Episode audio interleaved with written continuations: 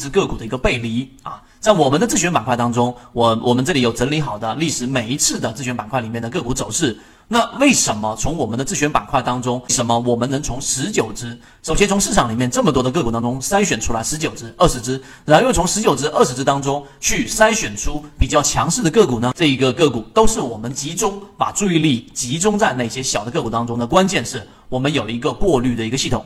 那怎么样去过滤呢？就前面我们所说的这个稳的概念，这里面一定要去注意，只有在这个稳，也就均线上出现的一个交错，无论它是我们前面说的这种飞稳，还是我们所说的这一种纯稳，还是我们说的这种失稳，前后只有在这种稳前后出现的高点和低点才有真正的意义。这个概念大家一定要去明白。那么我们介入到这一个个股当中也是一样的，也就是说，如果一只个股，它我画一个图给大家。为了方便大家去理解，如果一只个股它在这里面，对吧，出现了一个我们所说的这一种缠绕啊，像一个绿色的一个长期均线，然后呢，它在这个地方上出现了一个我们所说的这种失稳，对吧？啊，这里面进行了一个无限的缠绕，那么绿色的这个长期均线在这里面也进行了缠绕之后，然后这个地方它再出现一个快速的这一种空头陷阱。那么在这种地方上，它出现的这种下跌的低点，才有真正的操作意义。所以这个大家一定要去理解。所以为什么我们说，只有在这一种稳前后，在这个地方也行，在这个地方也行，前后出现的高低点才有意义。在这里面中途当中、中枢当中出现的高低点是没有意义的，这一点大家要去明白。这是第一个知识点。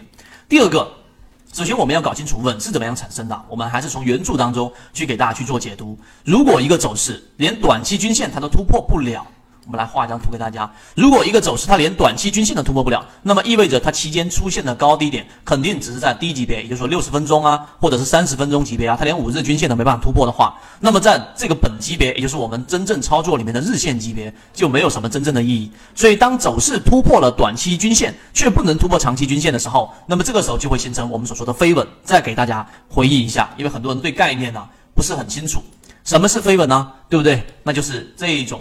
啊，短期均线，红色这个短均线，然后呢，出现了一个回简单的走平之后，然后继续往原趋势走，这种叫做飞稳，明白了吗？那么当走势突破了长期均线之后，突破了长期均线之后，马上形成了一个空头陷阱，这种就会形成我们所说的纯稳，这种力度啊，相对来说还会比较强一点。什么意思呢？也就是说，当一只个股，举个例子，它的长期均线是这样的，向下的，然后呢，它的短期均线五日均线往下走过一波之后，往上，看到了没有？马上形成一个我们所说的叫什么？叫做一个空头的一个陷阱，形成一个陷阱之后，也就是说突破之后快速的又回来，这种叫做纯稳。所以当走势突破长期均线，出现一定的反复，就是连续的反复之后，那么这个时候就形成刚才我画的图叫做失稳。由此可见，大家要区分好力度，就是这个稳啊，就是均线的整个缠绕里面，基于对于原趋势的。反抗力度这几个字要注意，原趋势的反抗力度，就像刚才我举的这个例子，这是一个上升的一个趋势，上涨的趋势，对不对？如果它是一个我们所说的这个叫飞稳，说明什么？说明它原来的这一种反抗力度几乎没有任何的反抗力度。也就是说，你做强势个股，在这种地方，你就可以去重复的去操作，因为它在原来上涨趋势里面的反抗力度是弱的。相反的，如果是像这一种趋势向下的这种飞稳的，就是这个画张图给大家吧。如果相反的啊，这个绿色均线就是我们说长期均线啊，长期均线向下的，然后呢，它同样也是走出了一个像这样的一个。呃，它原来趋势是这样的吗？然后靠近一点，然后继续向下，这种叫做飞稳。那么这种个股也不要参与，因为它要想从原来的下降趋势反抗上去的力度，飞稳是最弱的，纯稳是一般的。只有经过失稳，就是说它在这地方出现了连续性的缠绕之后，这一个地方才有我们所说的足够强的力度。这个时候就是一般是转折的开始。所以你要记住，真正的转折一般都是从真正的我们说的失稳开始的，也就是连续性的缠绕开始的。这一点大家一定要去理解。那我们来看一看。从我们的自选板块当中，一个呃，我们自选板块当中的个股给大家去看一看。那到底怎么样去判断呢？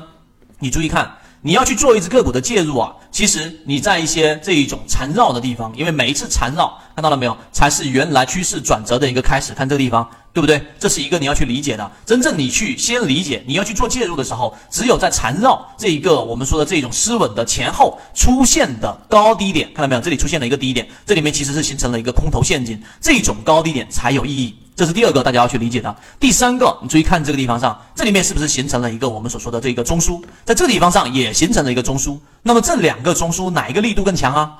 看到了没有？哪一个力度更强啊？很明显，在原来上涨的整个趋势当中。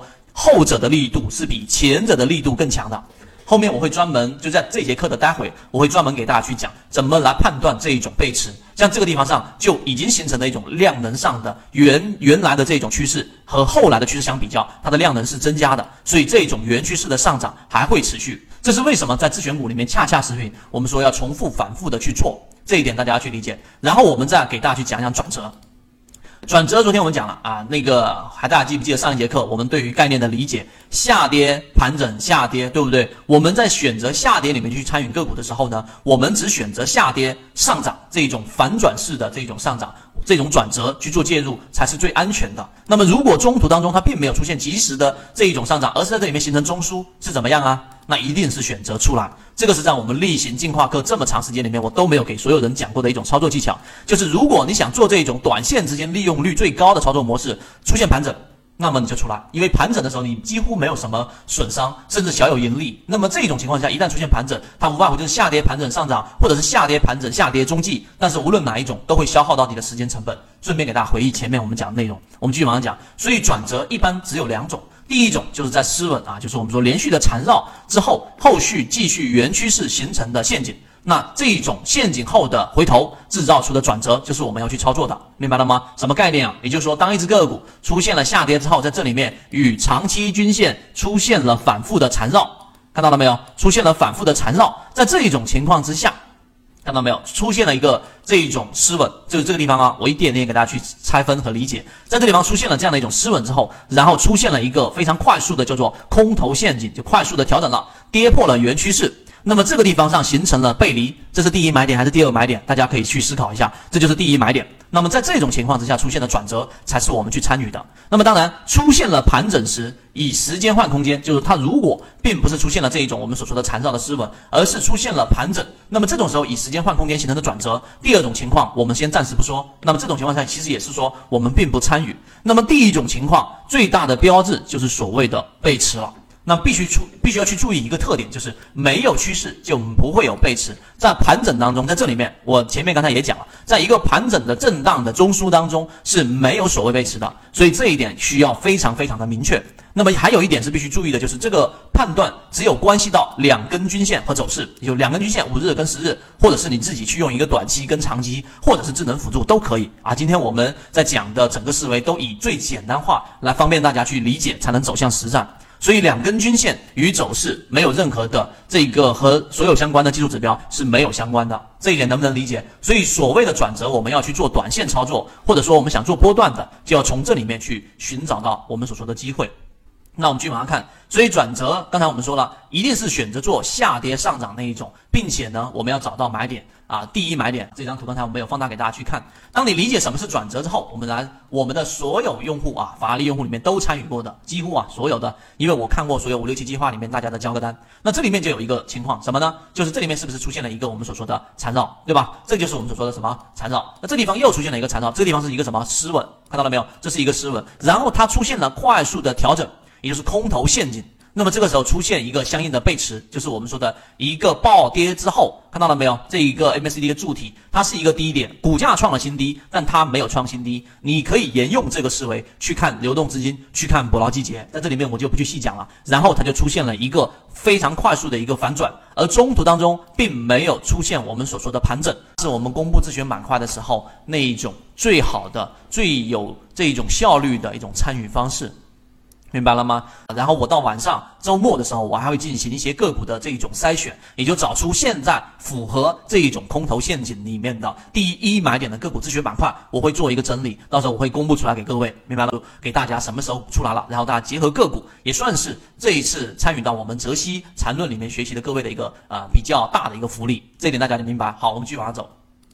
所以呢，怎么去判断背驰呢？啊，这是最后我要讲的这个概念，其实很简单，因为最终你要做的不是要去学什么复杂的理论。以前我们讲，懂得很多的这一种理论，懂得很多的盈利模式，依旧做不好股票。为什么？因为你以为越复杂好像越厉害，其实并不是。要是你看透了事情的本质，然后真正的交易才能真正落实到我们说的盈利。那我们来看到底怎么判断一只个股的背驰。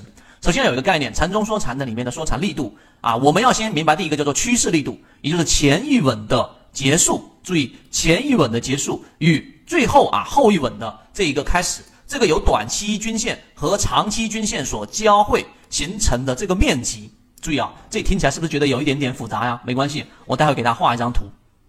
那么这个形成的面积，在前后两个同向趋势当中，由缠中说禅的力度比上一次缠论所说的要弱的话，那么这个时候就形成了我们所说的这一个背驰，也就是我们所说的背离。大家如果说不好去理解，OK，好，我们拿这一个呃其中的一个例子，那什么意思呢？注意啊，是前一个稳的结束，看到没有？这里是是不是一个稳的结束？就这个地方结束到下一个稳的开始，也就这个里面形成的面积，我画出来给大家看到了没有？这个地方五日线跟十日线形成的面积，这个地方就叫做趋势力度。大家自己去看一下，下跌也是同理啊，下跌也是同理。就这个地方和这个地方进行比较，看到了没有？这个我指的这个空白的这个空间，由五日线跟十日线所构建的这个空间，这两个区域里面，注意这个是 A 区域，看到了没有？这个是 B 区域，明白了吗？这两个相比较，就叫做我们所说的这个叫做背驰的趋势力度。明白了吗？这个趋势力度其实就是我们所说的一个判断。我继续回到刚刚那张图里面，所以当它一旦出现了变弱，那么这种时候就形成了一个背驰，就是下跌过程当中啊，如果五日线跟十线所形成的一个交汇面积，我再画张图给大家吧。如果是下跌的，我举个例子，在下跌看到了没有啊？这一个绿色均线是这样的，对吧？然后一个短期均线从这地方下穿下来，这里面形成了一个面积，对不对？然后这里面又继续的往下走之后。再往下走之后，绿色的这个长期均线又继续的往下走，它在这个地方又形成了一个交汇嘛，在这地方呢又形成了一个交汇啊，这个是一个下跌。那么注意这一个地方到底哪里是趋势力度的比较啊？就是这里形成的一个面积，我圈起来的和这里形成的一个面积的比较，这样会明白了吧？那么待会我还会拿实际的例子给大家去参与，所以这个力度比这个力度要弱了，这个时候就是我们所说的一个背离了，就是背驰。所以按照这个定义，最稳妥的方法。啊，这是最稳妥的方法，但里面其中有一个缺点，什么缺点呢？就是你必须要等这个地方走完了，是不是？必须等这一个再次的这个稳造，就出现了一个缠绕之后，你才能进行判断。这个时候可能就已经离真正的底部有一定的距离了。有几种解决方案。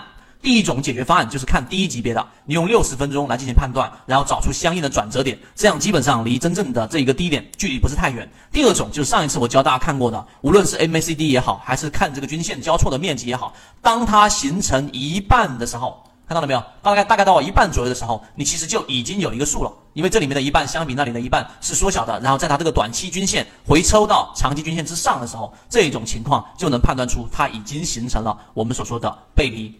明白了吗？这个就是我们所说的这一个背离里面我们要去注意的一个细节。